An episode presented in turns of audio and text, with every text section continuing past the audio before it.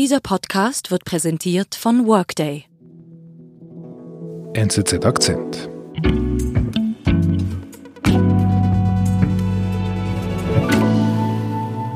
Mein Name ist Martin Lanz, bin ausgebildeter Ökonom und bin seit zehn Jahren in der NZZ, die letzten sechseinhalb Jahre als Wirtschaftskorrespondent in Washington, D.C.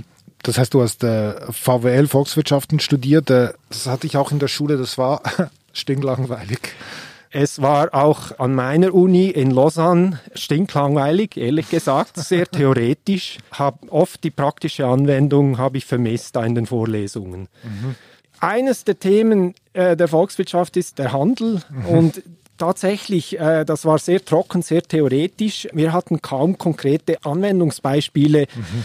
Und ich hätte mir dann auch nie vorgestellt, wenn ich da als Wirtschaftskorrespondent in Washington ankomme, dass ein Handelskrieg mit Zöllen und Handelsbarrieren fast zu meiner Hauptbeschäftigung wird. Dass, dass du das wirklich in real erlebst. Ja, also Trump ist ja angetreten, oder, mit, mit der Prämisse, er wolle die Industrie in den USA wiederbeleben und sein Instrument dazu ist, man verteuert die ausländischen Produkte, indem man einen Zoll auf die Importe schlägt. Also einen Zuschlag. Genau, eine Steuer. Mhm. Zölle rufen Gegenzölle hervor. Es gibt eine Abwärtsspirale und nicht nur für China, sondern vor allem auch für Amerika ist der Schuss dieser Politik nach hinten raus. Donald Trump wollte mit seiner Handelspolitik die amerikanische Industrie wiederbeleben. Drei Beispiele zeigen, er ist gescheitert.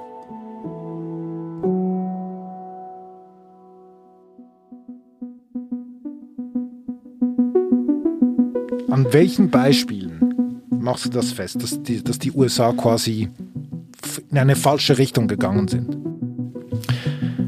Ein wunderschönes Beispiel jetzt für Trumps Zollkrieg sind die Waschmaschinen der Firma Whirlpool.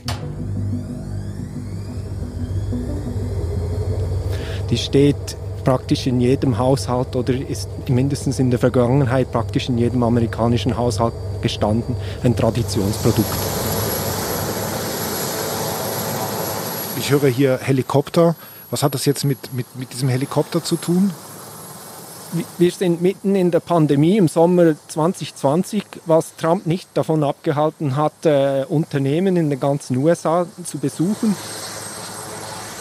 Hier sehen wir ihn, wie er in äh, Ohio landet, am Hauptsitz und Produktionsstandort der Firma Whirlpool. Und er geht da in die Fabrik, um sich von den Angestellten von Whirlpool zu feiern, indem er ihnen seinen, seinen Handelskrieg verkauft. Und warum geht er zu Whirlpool?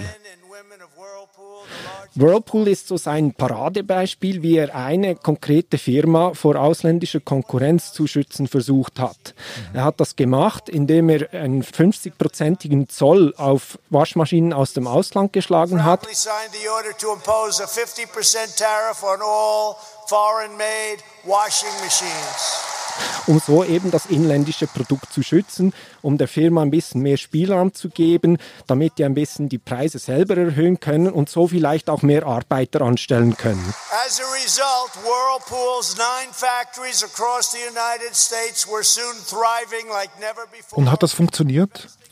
Das hat insofern funktioniert, dass Whirlpool als Firma selber den Preis anpassen konnte nach oben, weil jetzt hatten sie mehr, mehr Spielraum. Die ausländischen Produkte sind viel teurer geworden, also kann Whirlpool selber auch ein bisschen äh, den Preis äh, erheben. Dank dem hat mindestens die Firma in der Öffentlichkeit versprochen, ist man auch in der Lage, mehr äh, Beschäftigte anzustellen, was ja eigentlich das erklärte Ziel von Trump ist mit all diesen protektionistischen Maßnahmen. Mhm. Er will, dass die amerikanische Industrie wieder floriert und dass ein Unternehmen wie Whirlpool in Amerika Waschmaschinen herstellt und nicht von ausländischen Dumpingprodukten zerstört wird. Made in the USA, remember? Made in the USA. Was Whirlpool vielleicht nicht so auf dem Radar hatte, ist, wenn insgesamt die Preise von Waschmaschinen höher werden in den USA, dass die Leute weniger Waschmaschinen kaufen. Also sie haben vielleicht dann pro Waschmaschine ein bisschen mehr verdient, aber weniger davon verkauft. Also was ist die Moral dieses Beispiels?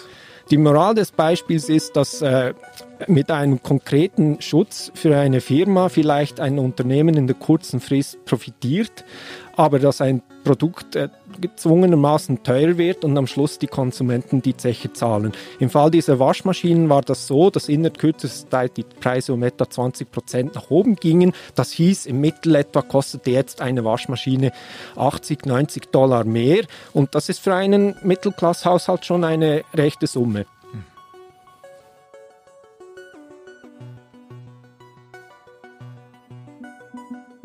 Das also das Beispiel mit Whirlpool. Gibt es weitere Beispiele? Ja, ein, ein weiteres Paradebeispiel ist die Flugzeugindustrie. Der Fall der Fluggesellschaft Delta mit den Flugzeugbauern äh, Boeing und Bombardier. Mhm. Delta hat bei der kanadischen Bombardier 50 oder 60 Flugzeuge bestellt. Mhm. Das hat Boeing auf den Plan gerufen. Die haben gesagt, ja, wieso bestellen die diese kanadischen Flugzeuge? Die sollen von uns bestellen. Da kann nur irgendwie eine Manipulation dahinter sein. Die kriegen offenbar die Produkte aus Kanada zu billig. Das ist Dumping. Mhm. Was macht äh, die Regierung Trump, die eben sehr viel Gehör hat für diese Anliegen? Sie schlägt Zölle auf die kanadischen Flugzeuge und zwar in so einem Maß, dass die eigentlich nicht mehr erschwinglich sind für einen äh, Wettbewerber in den USA. Also ist Bombardier, der kanadischen Firma, der Markt eigentlich über Nacht weggebrochen. Mhm. Und was hatte das für eine Folge? Der kanadische Flugzeughersteller Bombardier braucht dringend Geld. Um das hat zu, zur Folge, dass eigentlich das Unternehmen in Existenz, in eine Existenzkrise gelangt ist. Also die waren angewiesen auf diesen Auftrag von Delta. Mhm. Was ist dann passiert? Nun steigt der europäische Flugzeughersteller Airbus bei den Kanadiern ein und übernimmt die Mehrheit. Auf den Plan kommt Airbus, der große Konkurrent von Boeing. Äh, die sehen jetzt eine Chance, den kleineren Konkurrenten Bombardier aufzukaufen und so Boeing eigentlich noch stärker zu konkurrenzieren, als das bisher der Fall war. This is about teaming of uh, two great aircraft manufacturers bringing das ist eine wunderbare Szene, oder? Der große Tom Enders von äh, Airbus, dem Übernehmer und dem kanadischen Chef, äh, dem Übernommenen, die da äh, in die Kamera grinsen und jetzt von einer freudigen Zusammenarbeit sprechen. Ja, äh, das sind halt die Nutznießer, äh, die haben die Gunst der Stunde genutzt ähm, und zwar zum äh, Nachteil des amerikanischen Flugzeugbauers Boeing. Also was ist die Moral dieses Beispiels jetzt? Für mich ist die Moral der Geschichte hier, dass äh, ein gut gemeinter Schutz eigentlich für die amerikanischen Flugzeugbauer von Boeing dazu geführt hat, dass ein Konkurrent in die Arme eines noch größeren Konkurrenten getrieben worden ist und dass eigentlich auf globaler Ebene man jetzt noch mehr nur diese zwei, nämlich Airbus und Boeing haben, die sich, die sich bekämpfen. Und was das heißt, wenn es ein Duopol gibt im, im Luftfahrtmarkt, sieht man, weil die Maschinen eigentlich nur noch teurer werden und wir als Konsumenten darunter leiden werden. Also Trump wollte Boeing stärken, aber er hat den Konkurrenzkampf zwischen Airbus und Boeing eigentlich intensiviert. Genau. Wir sind gleich zurück. In einer sich stetig verändernden Welt müssen rasche Entscheidungen auch kluge Entscheidungen sein. Deshalb verschafft Workday ihrem Finanzteam schnelle Einblicke für die Planung der nächsten Schritte. Workday, das Finanz-, HR- und Planungssystem für eine Welt im Wandel.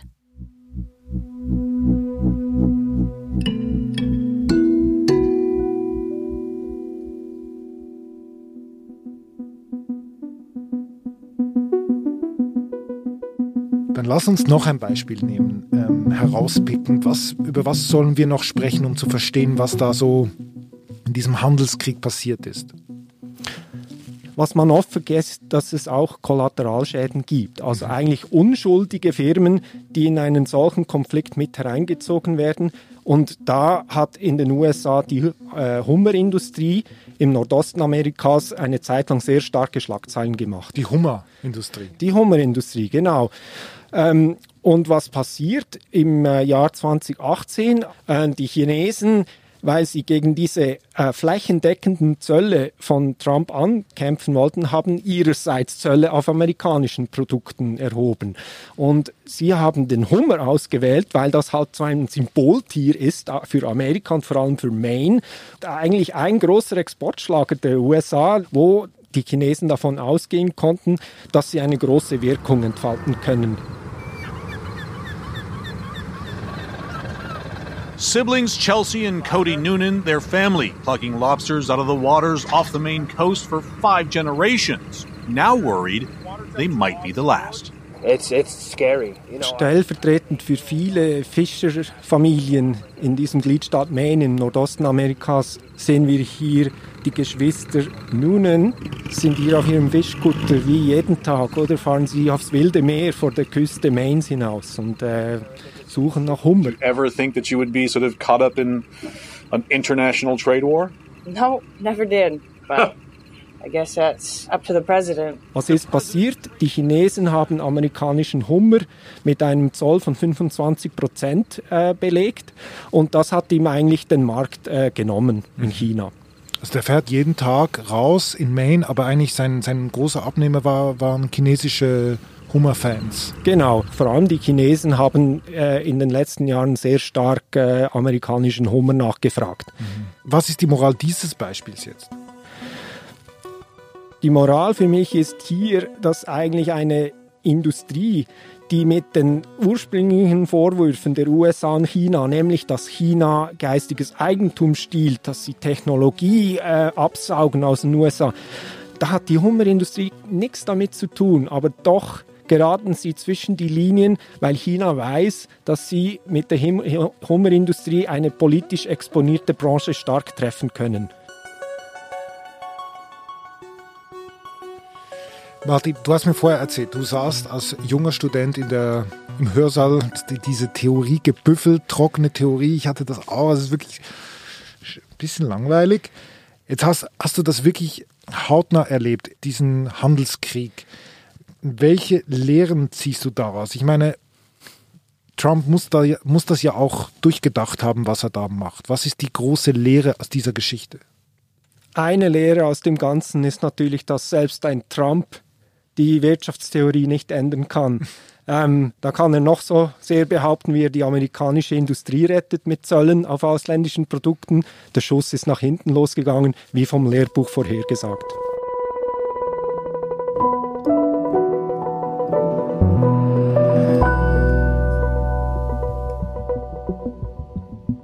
Liebe Martin, du wirst auf jeden Fall dieses Thema weiter für uns beobachten. Vielleicht wirst du dann in den nächsten Monaten wieder bei uns stehen, vielleicht ohne Maske. Auf jeden Fall vielen Dank für deinen Besuch bei uns. Danke, David.